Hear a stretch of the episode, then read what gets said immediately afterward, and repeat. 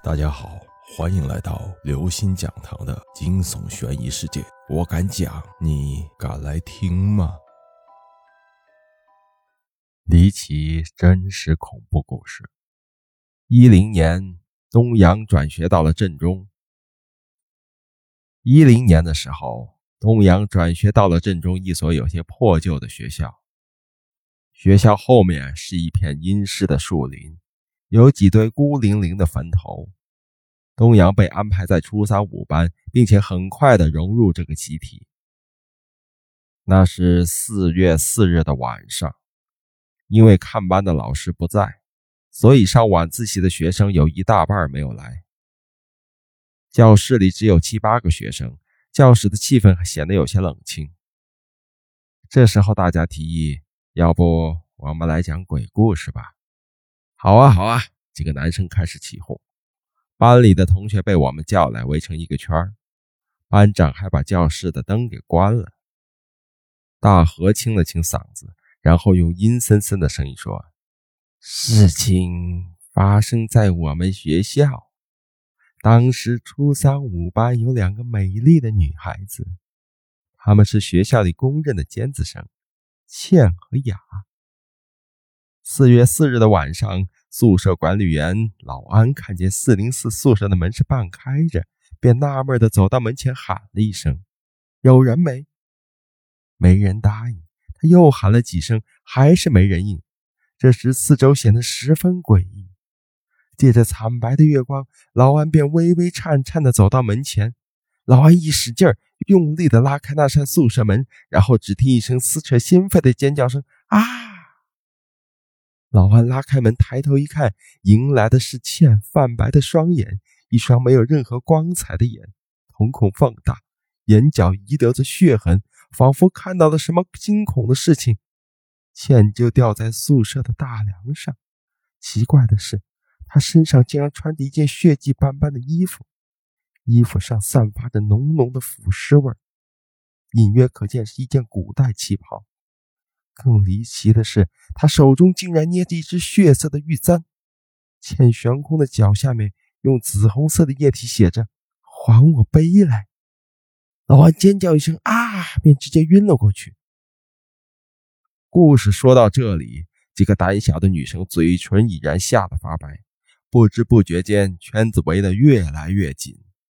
韦豪纳闷地说：“大河，你讲故事也不要拿我们四零四宿舍开刀啊！”东阳和张勋赶紧附和道：“是啊，是啊，你应该拿张霞他们三零六宿舍开涮呢。”说完，一阵嘿嘿的奸笑，顿时迎来同是三零六宿舍陈维的白眼你俩皮痒了是不？小心霞姐回来收拾你们！”他们嘿嘿干笑了一声，也不说话了。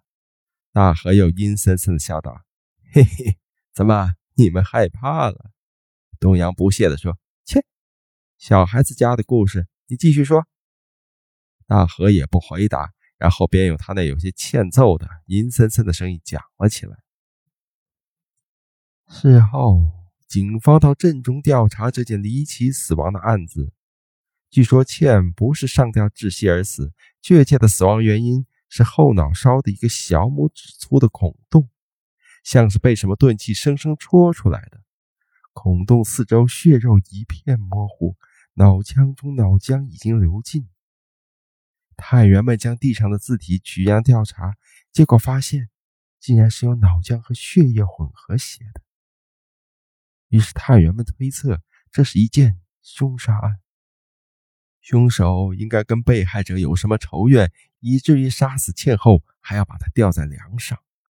关于这件案子的几件线索：那句“还我杯来”，那只血红玉簪，那件散发着浓浓腐尸味的破烂古旗袍，这三件线索。使得探员们摸不着头脑，似乎这件案子自调查以来就到处透着诡异。听说这所学校以前是一处乱葬岗，莫非是什么不干净的东西干的？赵毅探员开始天马行空起来。想到这里，几个探员不禁心里发毛，于是赶快离开这个诡异之地。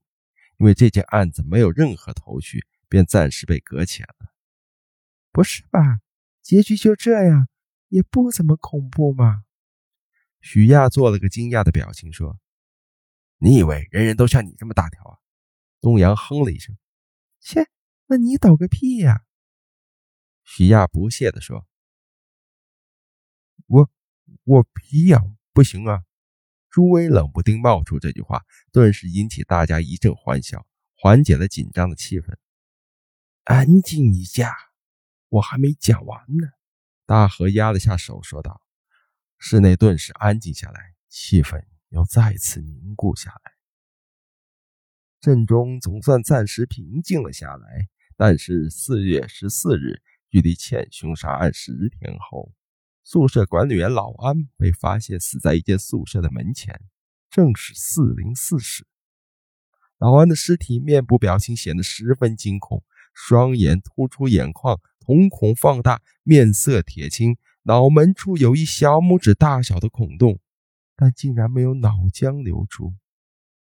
事后经调查，老安的死因被定为因惊吓过度而导致心脏病发致死。但那个孔洞又怎么解释？最后不由联想到倩的死因后脑勺的那个孔洞，联想到这点，事情不由变得更加大条了。如果猜想成立的话，那么这便是一件连环凶杀案，而且未知的凶手异常的残忍。死者欠脑浆流尽，凶手还将脑浆混合血液写出“还我杯来”，最后又将尸体吊起。死者老安心脏病发死后，脑门又被插一小孔，脑浆流尽，却没有发现任何脑浆的痕迹，就这样不翼而飞了。由于老安凶杀案也没有什么线索，又被搁浅了。镇中十天之内死去两个人，搞得人心惶惶的。校长迫于压力，决定放假两星期，对学校进行整顿。故事说到这里，大河又停了下来。靠！不要老停顿，吊我胃口啊！魏豪不禁爆了句粗口。大河鄙视的看了魏豪一眼。这件事可是真的，不过是十几年前的事了。当时校长请了一个道士，在我们学校施了法，才将这件怪事压了下来。东阳看了看大河，那道士怎么施法的？呃，十几年前的事儿我怎么知道？不过我听说他将一块石碑镇在了学校后面的坟场里，然后怪事就消停了。东阳指着大河说道：“不，会是昨天被校长卖掉那块石碑吧？听说是什么古庙碑，可能是吧，我也不太清楚。有啥好大惊小怪的？”魏豪鄙视地说：“你懂啥？”如果石碑真的被卖了，事情可就大条了。哈哈哈，东阳，你也太胆小了吧！这只是一个故事，哪有什么鬼的？哎，但愿吧。东阳叹了声气，望向了自己胸口挂着的一只玉色的玉簪。各位听众朋友，本期节目到此结束。如果您喜欢，请关注、订阅、点赞、转发四连击，谢谢您的支持，我们下期再见。